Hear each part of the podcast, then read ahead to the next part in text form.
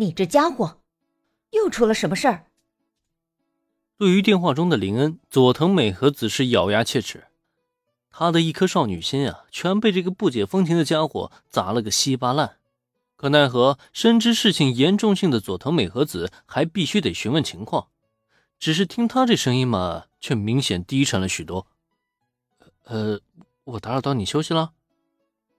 佐藤美和子语气中的不愉快，林恩自然也能听得清楚，这不禁让他有些心虚。难不成最近这美女警部部的亲戚来了？怎么感觉这脾气这么暴躁？说正事儿。好吧，果然是亲戚来了。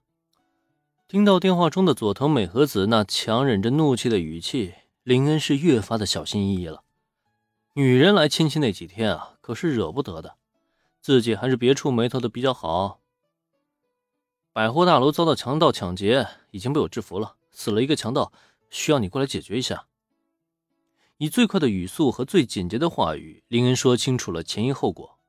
可他的话音刚落，另外一端的佐藤美和子却吓了一跳：“你杀人了！”一听说有人死了，而且还跟林恩有关，佐藤美和子顿时顾不上生气，连忙大声的追问。死人可不是小事儿，哪怕死的是强盗，可只要被林恩粘在身上，那也是一身腥，肯定是要出问题的。不过还好，林恩的回答呢，总算是让他松了一口气。没有啊，动手的是另外一个强盗，开枪走火误杀的。总之啊，人已经被我控制住了，你尽快带人过来处理现场吧。我知道了，保护好你自己，我马上就到。只要人不是林恩动手杀的，那就没什么问题了。佐藤美和子深知出了大事儿，当即便准备立刻动身。然而就在电话被挂断的前一刻，等一下，啊，佐藤小姐，还有什么事吗？下次你打电话能不能有点好事找我？很显然，已经成为处理麻烦的工具人的佐藤美和子强烈的表达出了自己的愤慨。对此，林恩则是非常的无语。谁让他在警视厅里就只有美和子这一个熟人呢？遇到了案子不找他还能找谁啊？但电话中的佐藤美和子明显心情不爽，这话呢又没办法直说。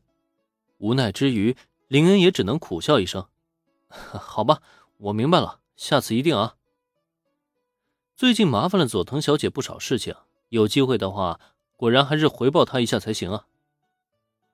总而言之，佐藤美和子那边是通知到位了。接下来只要等待警视厅那边来人即可，而且就在林通话期间，三个活泼的小朋友已经为他找来了绳子。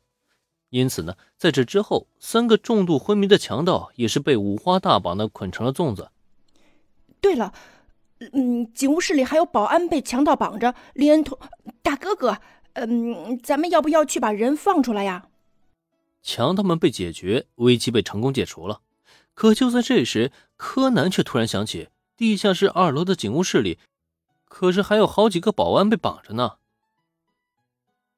保安，好，那咱们就下楼吧。反正等待的过程也是无聊，顺便把人救出来，倒也是举手之劳了。更何况这七楼里还躺着一个死人，带着小朋友们离开这里，也算是避免让他们产生心理阴影。想到这里，林恩按下电梯按钮，带着柯南四小只直接来到了百货商场的地下二楼。不过，就在一行人刚刚走出电梯之际，却突然发现迎面竟然有一个身穿橙色百货制服商店的女人，正好与大家打了一个照面。咦，是电梯里的大姐姐？看到来人，吉田不美立刻认出了对方。看样子，这几个小家伙应该是与对面的女人认识。虽然表情有些错愣，可对面的女人也同样认出了柯南等人，当即她面露微笑，表示希望大家可以一起逃离这个危险的地方。但是就在这一刻，柯南的眉头却深深的皱了起来。他清晰的记得，在之前来到警务室的时候，自己是看到这个电梯里的大姐姐被一起绑起来的。可是为什么她现在又会出现在这里？是自己一个人挣脱的？不可能啊！如果他挣脱的话，身后必然会跟着同样被绑着的保安，但他身后没有保安跟随，因此这个假设并不成立。在这种情况下，真相只有一个：几乎下意识的，柯南大喊出声。